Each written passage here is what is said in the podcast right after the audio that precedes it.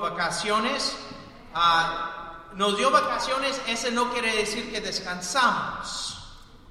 Ah, mi, mi, plan era llevar Wendy para nuestro aniversario. Mi idea era que íbamos a agarrar un, un hotel cerca del mar Mediterráneo y estar 15 días como garabatos ahí en la playa.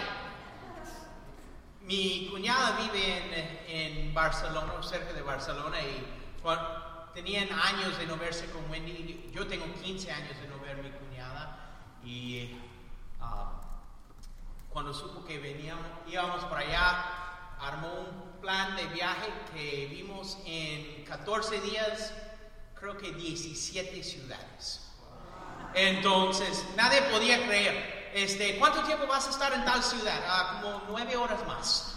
O sea, no, no estuvimos más que, que para dormir, ver la ciudad y agarrar camino otra vez. Pero fue increíble, vimos un montón de, de cosas. Yo le a Wendy, mira, si yo hubiera planeado el, el viaje, hubiéramos visto la playa, nada más. Entonces vimos, vimos de todo, estuvimos en cinco países, 17 ciudades, este, manejamos 5.000 kilómetros, ah, estaba igual de frío allá que aquí en algunos lados. Ah, los Alpes, en, Suiza estaba caliente, pero en Italia estaba frío, entonces ahí, ahí vimos. Entonces, ah, no extrañamos la nieve, porque ahí lo tuvimos también, entonces, este, pero fue increíble. Pero es increíble estar de regreso. y estoy muy agradecido por uno por Luis a, hacer cargo de la iglesia en las últimas dos semanas. Muchas gracias a Lu y, y por armar el servicio de hoy. Gracias por la paciencia de todos. Estamos aprendiendo nuevos ritmos de, de iglesia. Estamos aprendiendo uh, nuevo horario, uh, cómo funciona un nuevo este, edificio. Entonces hay mucho que aprender y gracias a todos por su paciencia. Creo que cada cada semana vamos a ir mejorando, amén. Este, hoy estamos celebrando el fin de semana de la acción de gracias. El, sermón hoy es el poder de un gracias. Y los niños hoy están aprendiendo y, y nosotros también vamos a ver la historia de los diez leprosos sanados por Jesús. Pero quiero ir más allá, porque en el Antiguo Testamento hay un tipo.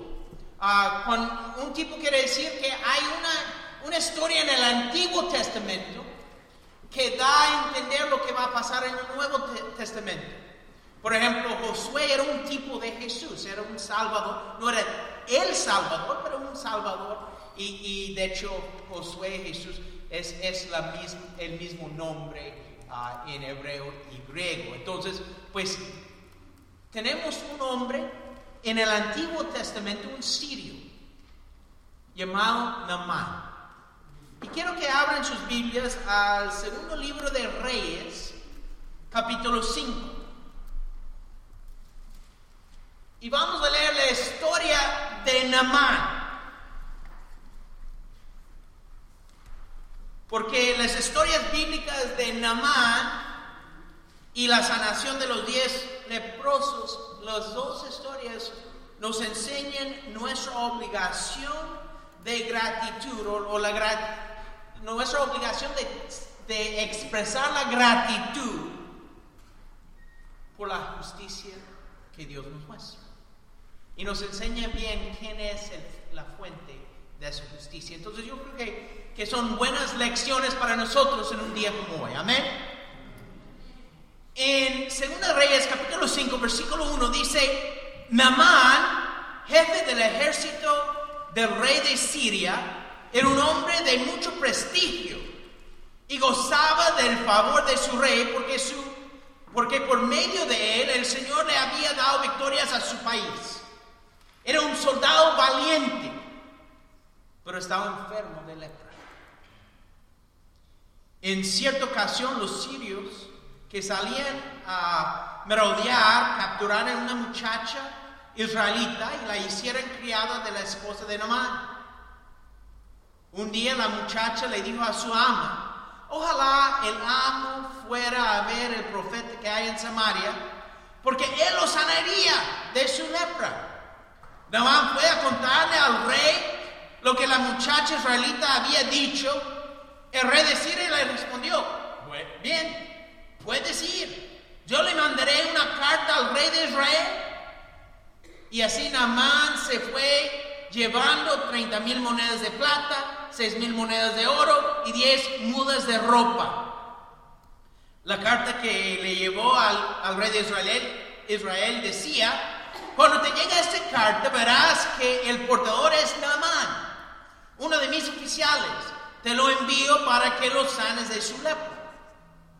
Al leer la carta, el rey de Israel se rasgó las vestiduras y exclamó, ¿y acaso soy Dios capaz de dar vida o muerte para que ese tipo me pida sanar un leproso? Piense bien que me está buscando pleito. Cuando Eliseo, hombre de Dios, se enteró de que el rey de Israel le había rasgado las vestiduras, le, le envió este mensaje. ¿Por qué está su majestad tan molesto? Mándame usted a ese hombre para que sepa que hay profeta en Israel. Así que Naamán, con sus caballos y sus carros, fue a la casa de Eliseo y se detuvo ante la puerta.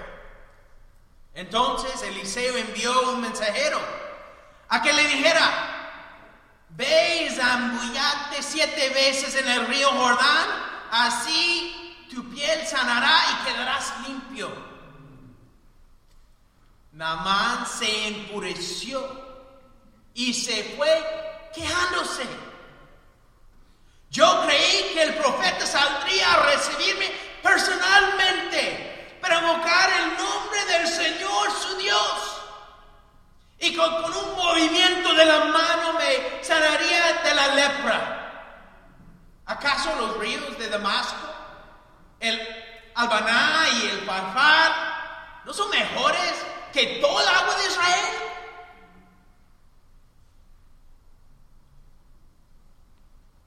Este, ¿Acaso no podrías zambullirme en ellos y quedar limpio? Furioso dio media vuelta y se marchó. Entonces sus criados se le acercaron para aconsejarle, Señor, si el profeta le hubiera mandado hacer algo complicado, ¿usted no le habría hecho caso? Con más razón, si lo único que le dice a usted es que se zambulla y así quedará limpio. Así que Namán bajó al Jordán y se sumergió siete veces, según se lo había ordenado el hombre de Dios. Y su piel se volvió como la de un niño y quedó limpio. Luego Namán volvió con todos sus acompañantes y presentándose ante el hombre de Dios le dijo, Ahora reconozco que no hay Dios en todo el mundo, sino solo en Israel. Le ruego usted aceptar un regalo de su servidor. Pero Eliseo respondió, tan cierto como que vive el Señor a quien yo sirvo, que no voy a aceptar nada.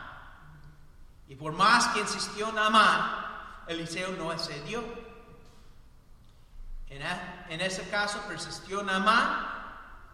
Permíteme usted llevar, llevarme dos cargas de esa tierra, ya que de aquí en adelante su servidor no va a ofrecerle holocaustos ni sacrificios a ningún otro Dios, sino solo al Señor.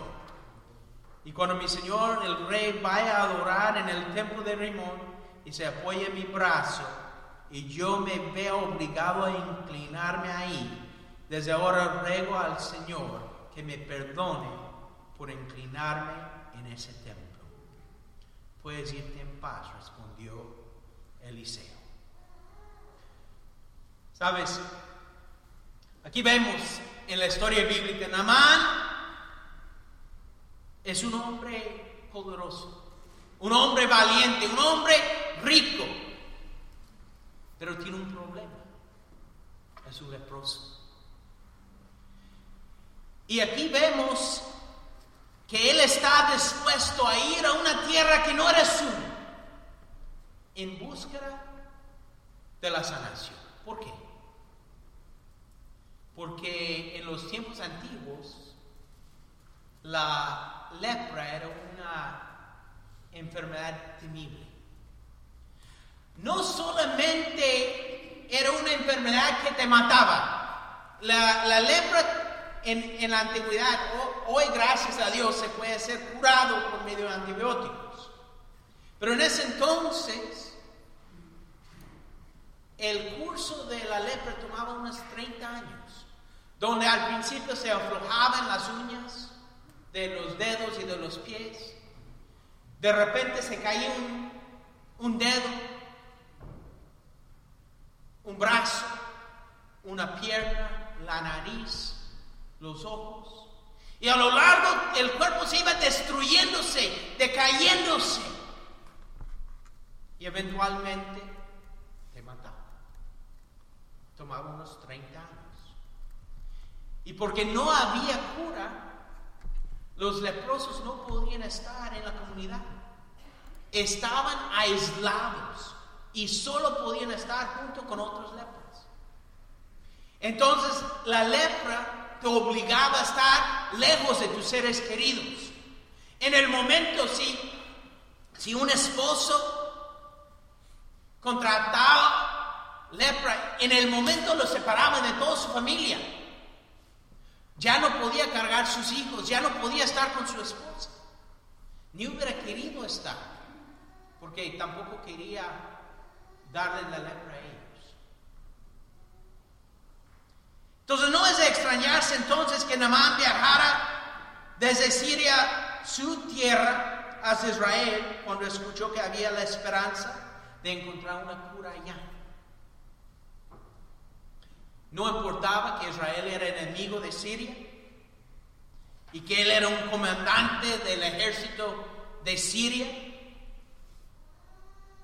No importaba si él adoraba a los dioses sirios en lugar del Dios de Israel. Valía la pena arriesgarse. Hoy debemos preguntarnos, ¿estamos dispuestos a arriesgarnos? por una esperanza. Dios pone esperanza en nuestra vida por medio de su palabra, por medio de su iglesia. Pero tenemos que preguntarnos, ¿estoy yo dispuesto a arriesgarme para encontrar?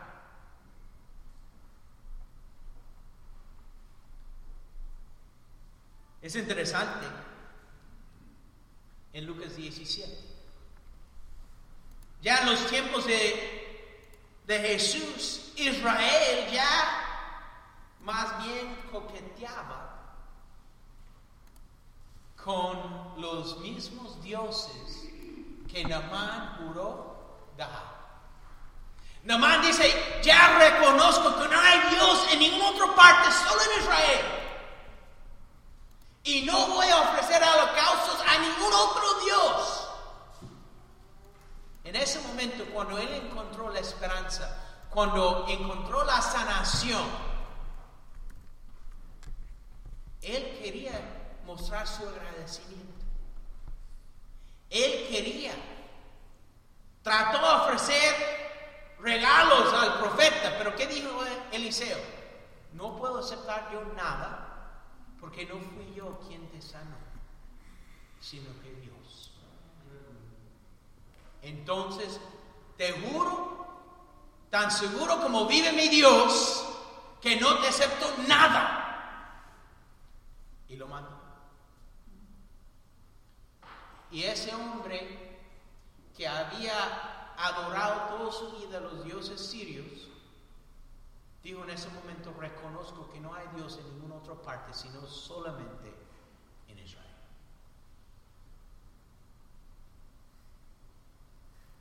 Años después, en Israel, encontramos otro grupo de lepras. Sabemos que los leprosos tenían que andar juntos, estaban muy acostumbrados a pedir, a rogar por dinero, por cualquier cosa para la comida, pero como la gente no podía acercarse a los, a los leprosos, tenían que gritar al otro lado de la calle, ¿me puedes dar? Porque la gente no se podía acercar. Miren Lucas 17, versículo 11.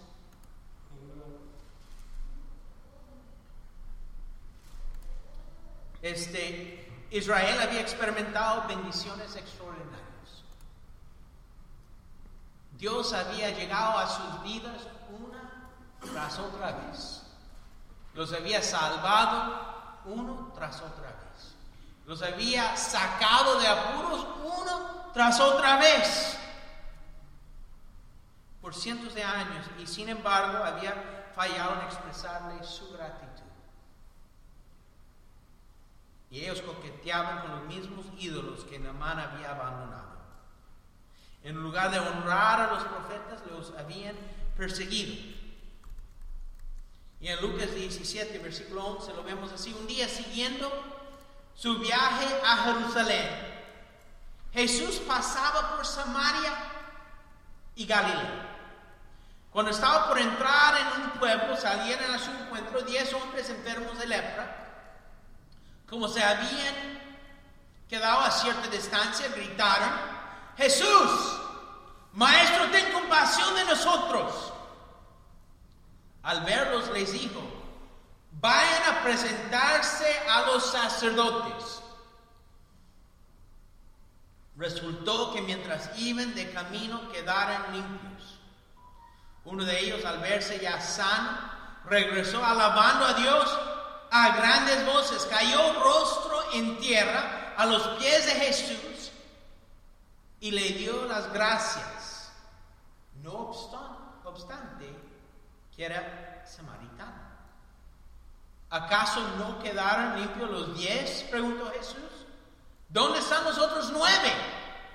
No hubo ninguno que regresara a dar gloria a Dios excepto este extranjero levántate y vete, le dijo al hombre, tu fe te ha sanado. Impresionante. Este, un encuentro con Jesús sana por completo a esas personas que estaban marginados socialmente. Las personas que estaban separados de, de sus seres queridos. Y te puedes imaginar la situación, ellos están gritando y dicen, Señor, por favor, ten compasión de nosotros. Es Jesús no hace lo que ellos esperan. Igual que Eliseo no hizo lo que esperaba Namán. Namán, Namán, Namán estaba enojado. Ah, yo esperaba que el hombre me hacía gran gesto y me sanara de la forma que yo quería. Ojo, hermanos, a veces dejamos ser agradecidos con Dios porque Él no responde de la forma que nosotros pensamos que debe responder. Porque Él no hace las cosas como yo pienso que debería hacer las cosas. Porque tú y yo sabemos que nosotros sabemos cómo hacer las cosas mejor que Dios, ¿verdad? En nuestra mente.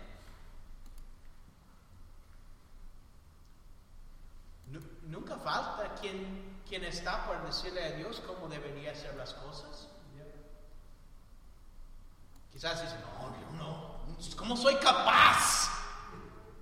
Bueno, ¿cuándo fue la última vez que quejaste de algo que pasaba en tu vida? Si, si, mi Biblia dice que Dios siempre está trabajando para el bien de los que lo aman, Jesús dice que su Padre nunca deje de trabajar. Entonces, Pienso que lo que pasa en mi vida es Dios trabajando para que yo esté más cerca a Él. Entonces, si quejo de lo que Dios está haciendo, sé mejor que Dios. Dios, yo estaría más cerca a ti si tan solo tú puedes llenar el espacio. Namán no estaba contento. Su gente tenía que decir, mira, pero si el profeta te hubiera hecho que hicieras algo complicado. Aparentemente Jesús no, no respondió de la forma que esos hombres querían, porque en el momento no quedaron sanos. A veces no leemos con cuidado esa escritura. Dice que se sanaron en camino hacia el sacerdote. ¿Te puedes imaginar? Tuvieron su encuentro con Jesús y salieron viéndose exactamente igual como habían estado en el momento que pidieron ayuda. Pero fue en el caminar que iban cambiando.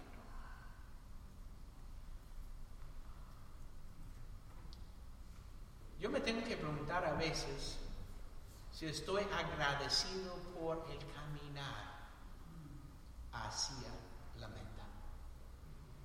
Porque yo quiero todo al instante. Yo lo quiero tal como yo lo quiero cuando yo lo quiero. Y si no me lo hago así, no estoy tan contento.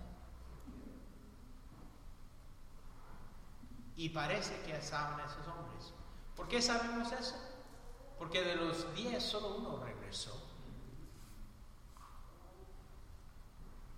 Porque no recibieron lo que ellos esperaban. Quizás si Jesús hubiera hecho un gran gesto, si quizás hubieran visto en, en frente de todos, pero les tocó empezar a caminar hacia el sacerdote sin la pierna o el brazo o el dedo o el ojo. No sabemos el estado de esos hombres. Y en camino se iban mejorando. Eso me hace como la iglesia. Tenemos una confrontación con Dios y Él nos va cambiando sobre la marcha. A veces queremos que haya algo milagroso, quizás que gente llega a la iglesia si tan solo me pegaran en la cabeza y me cambiara de, de un solo. ¿Sabes? Parte de mi trabajo es, es ayudar a las personas con las frustraciones. Es difícil cambiar. Yo amo a Dios, ¿por qué no cambio rápido? Porque es un proceso. Y hay personas que se frustran y dejen de estar agradecidos. Pero ese hombre regresó. ¿Y qué? Cuando regresó, ¿qué hizo? Adoró, alabó a Dios. ¿Sabes? La gratitud es obligada cuando vemos cómo Dios trabaja en nuestra vida. ¿Por qué llegamos a un servicio dominical? para escuchar el mensaje. Yo creo que escuchar la palabra de Dios es importante. Yo soy un predicador de la palabra. Yo creo que escuchar la palabra de Dios es importante. Pero no es la razón número uno que llegamos. La razón que llegamos es para alabar a Dios. Para mostrar nuestra gratitud por lo que ha hecho y está haciendo en nuestras vidas. Amén. Pero a veces olvidamos eso y llegamos como mano. ¿Qué espero yo del servicio de hoy? Un canto así, ah, no, no me cantaron la canción que me gusta. Y igual que Namán, a veces entramos la presencia de Dios. Él entró en la presencia del profeta de Dios, pero como no era como él quería, ¿cómo salió de su encuentro? enfadado. ¿Cuántos llegan a la iglesia y salen más enfadados después? No tienen que levantar la, mano. Por favor, no levanten la mano. ¿Sabes por qué? Porque no recibo lo que yo espero. Namán no recibió lo que él esperaba pero sí recibió el mensaje de Dios por medio del profeta. Y él juzgó equivocadamente y no era agradecido. Y después se fue. y le dieran hasta debajo de la lengua sus siervos. Es malo cuando tu criado dice, mira, eres un bruto. Burro, ¿no? Si te hubiera dicho que hiciera algo difícil. Jesús solo iba, camina hacia el, camina hacia el sacerdote. El otro dijo, mira, solo tienes que lavarte siete veces en el río. Y ahí sí, también ahí hay otro tipo, porque esa, ese encuentro de Namán también es un tipo del bautismo. ¿Sabes? Namán, si no hubiera ido al Jordán, si hubiera ido al Farfar a, a sumergirse siete veces, no se hubiera sanado. ¿Por qué? Porque no estaba cumpliendo con la instrucción de Dios. Si hubiera ido al Jordán, pero solo se, se mete una vez, o dos, o seis, o doce veces, no se hubiera sanado porque no estaba cumpliendo con la exigencia de Dios. Si a veces pensamos que, que no tenemos que cumplir con las exigencias de Dios. Y algo que es impresionante en Hechos capítulo 2, hoy estamos hablando de gracia. Damos gracias, por, ¿por qué? Por la gracia de Dios. Pues el momento que la gracia entró, la iglesia fue aquí. En Hechos capítulo 2, versículo 1. Cuando llegó el día de Pentecostés, estaban todos juntos en, un, en el mismo lugar. De repente vino del cielo un ruido como el de una violenta ráfaga de viento y llenó toda la casa donde estaban reunidos.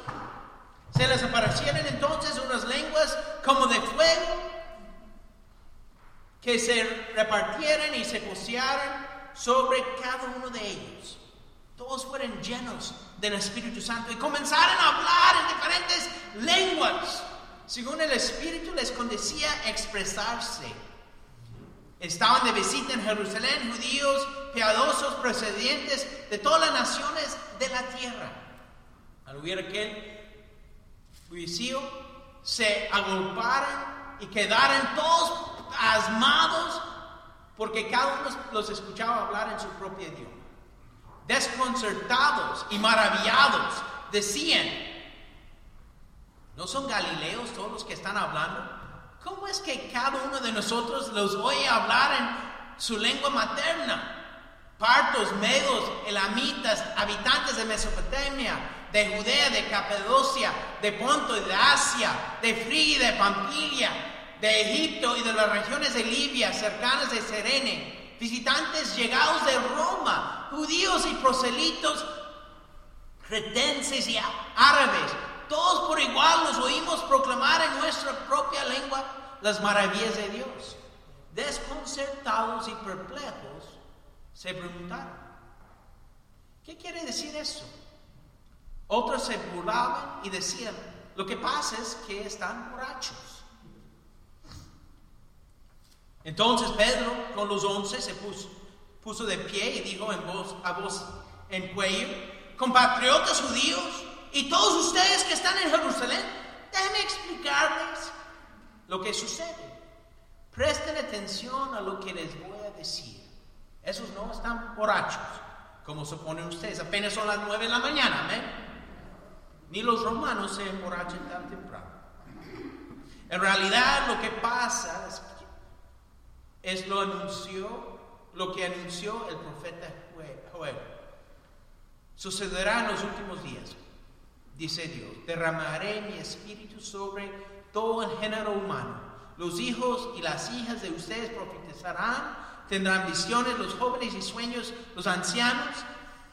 En esos días derramaré mi espíritu aún sobre mis siervos y mis siervas y profetizarán. Arriba en el cielo y abajo en la tierra mostraré prodigios sangre, fuego, nubes de humo, el sol se convertirá en tinieblas y la luna en sangre antes que llegue el día del Señor, día grande y esplendoroso, y todo el que invoque el nombre del Señor será salvo.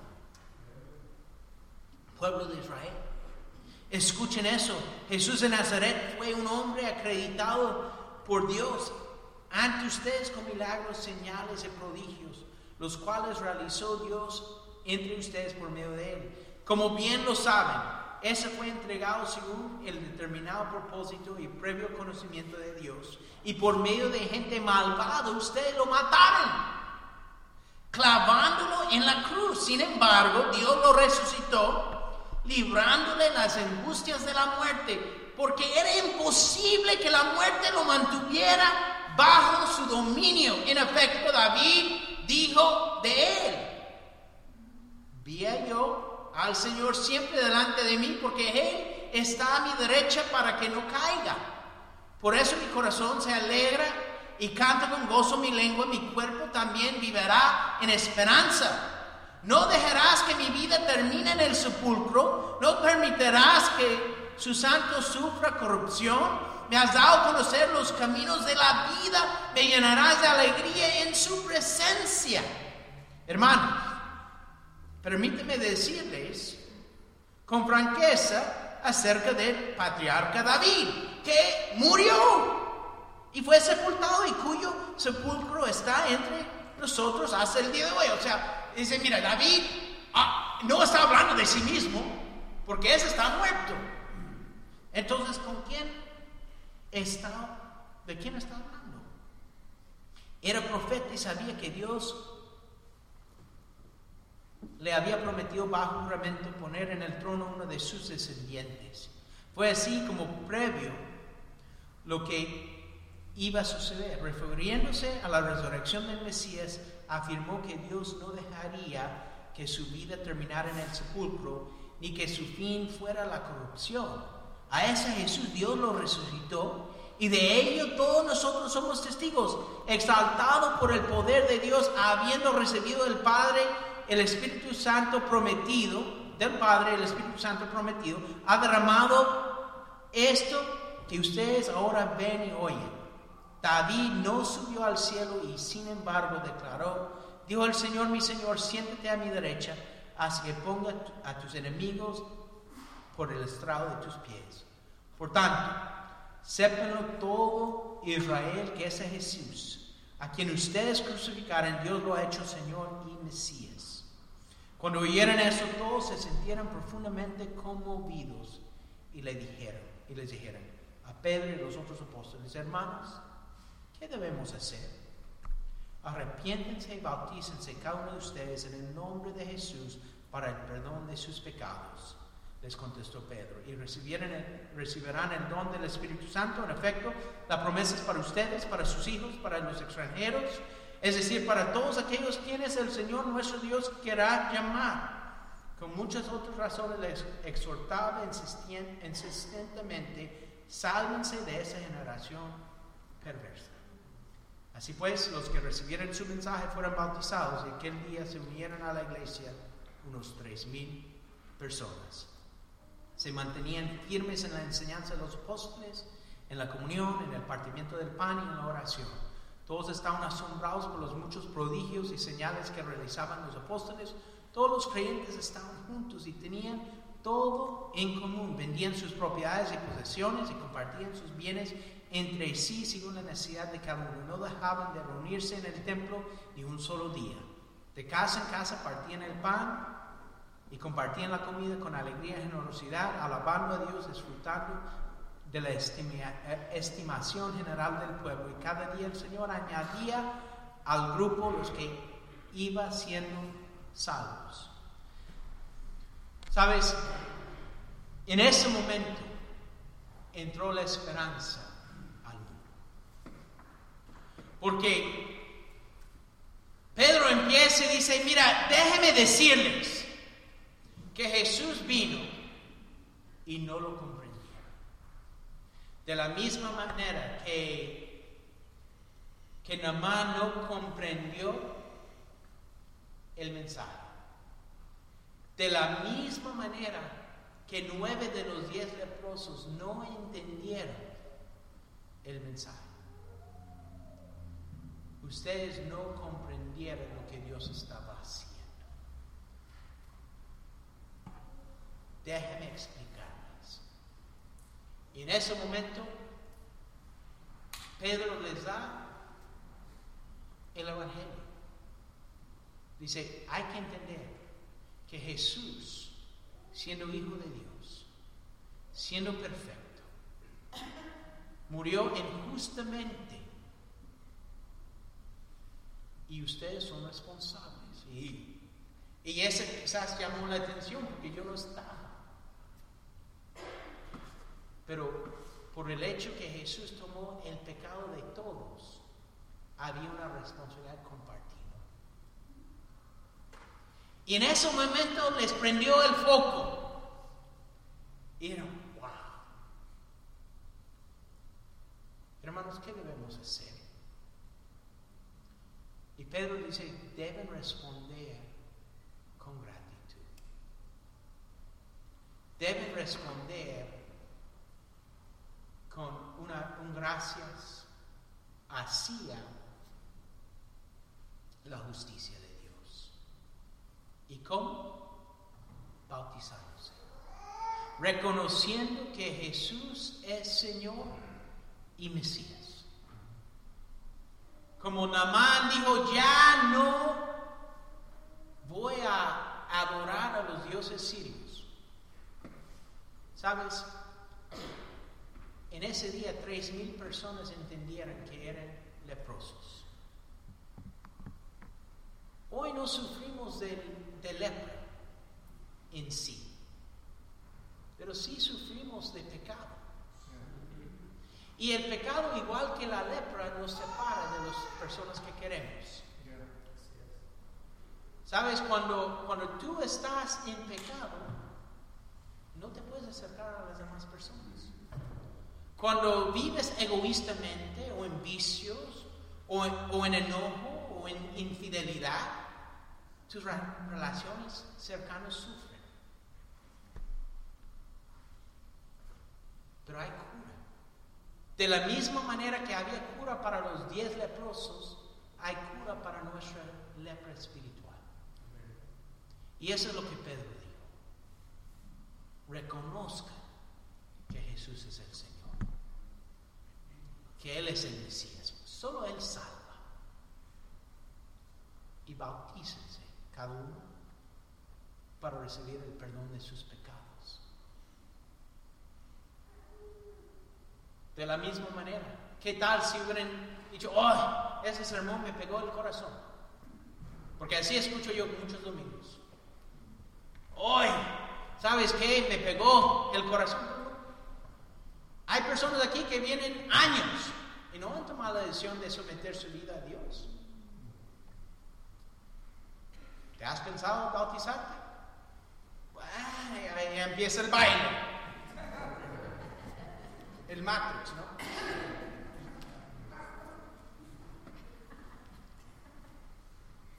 No soy yo. Y tu problema no es conmigo. Yo te amo igual. Bautízate, no bautízate, yo te amo igual, porque mi llamado es amarte. Pero ¿qué de tu Señor? ¿Te has puesto en paz con Él? No, pero ¿cómo puede ser? ¿Será que, que realmente tengo que o debo? Romanos 6. ¿Qué concluiremos? Romanos 6, versículo 1. ¿Vamos a persistir en el pecado para que la gracia abunde? Porque ¿qué estaba pasando en Roma? La gente dice, no, mira, ¿sabes qué? Si Dios perdona mis pecados, mejor peco más para que perdone más. Entonces yo hago que Dios sea más misericordioso. Entonces, entre más grande pecador soy yo, más grande es Dios. ¿Tiene sentido? Ese me, parece el opuesto del agradecimiento. Ese parece aprovecharse. ¿Sí? Una cosa es que tú haces un favor, un favor a alguien y están agradecidos. Y otra es cuando tú haces un favor y la gente se aprovecha de ti. Pablo dice, no debemos aprovecharnos de la bondad de Dios. De ninguna manera, versículo 2, nosotros que hemos muerto al pecado, ¿cómo podemos seguir viviendo en él? ¿Acaso no saben ustedes que todos los que fuimos bautizados para unirnos con Cristo Jesús, en realidad fuimos bautizados para participar en su muerte? Amén. Por tanto, mediante el bautismo fuimos sepultados con Él en su muerte a fin de que así como Cristo resucitó por el poder del Padre, también nosotros llevemos una vida nueva. En efecto, si hemos estado unidos con Él en su muerte, sin duda también estaremos unidos con Él en su resurrección. Sabemos que nuestra vieja naturaleza fue crucificada con Él para que nuestro cuerpo pecaminoso perdiera su poder de modo que ya no seguiremos siendo esclavos del pecado, porque el que muere queda libre, uh, librado del pecado. Ahora bien, si hemos muerto con Cristo, confiamos que también viviremos con Él, pues sabemos que Cristo, por haber sido levantado de entre los muertos, ya no puede volver a morir. La muerte ya no tiene dominio sobre Él. En cuanto a su muerte, murió al pecado una vez para siempre. En cuanto a su vida, viva, vive de la misma manera también ustedes considérense muertos al pecado, pero vivos para Dios en Cristo Jesús. Por lo tanto, no permiten ustedes que el pecado reine en su cuerpo mortal y obedezcan sus malos deseos. ¿Sabes? Pablo dice, de la misma manera que los leprosos fueron sanados de su lepra, por obedecerle su instrucción. De la misma manera que Namán fue sanado de su lepra, por haber seguido la instrucción del profeta. Tú y yo, cuando tomamos la decisión de bautizarnos en Cristo, participar en su muerte, sepultura y resurrección, nos quedamos libres de la muerte que hay en nosotros, libres del pecado. De la misma manera, la lepra te mata en 30 años, el pecado te mata eternamente. Namán se lavó siete veces en el Jordán. Cada cristiano se lava en, en las aguas del bautismo para poder resucitarse en una vida nueva. Amén. Ya no vivimos para el pecado piensa antes de conocer a Dios, muchas veces vivimos pensando cómo conseguir los deseos pecaminosos de nuestro corazón. Pablo dice, ya no vivimos así, sino debemos considerarnos muertos al pecado y vivos para hacer la voluntad de Dios. ¿Sabes? Ese leproso que regresó a Dios, a, a Jesús, tuvo la oportunidad de vivir en agradecimiento. Y se fue alegre. Amén. Namán tuvo la oportunidad no solo de ser sanado, reunido con su familia, sus seres queridos, regresó agradecido por Dios, diciendo que no iba a alabar a ningún Dios que no era el Dios de Israel. Tú y yo, si tomamos la decisión de dejar nuestro pecado, morir en las aguas del bautismo, considerarnos muertos al pecado. Podemos vivir de una forma mostrando nuestra gratitud, viviendo para Dios.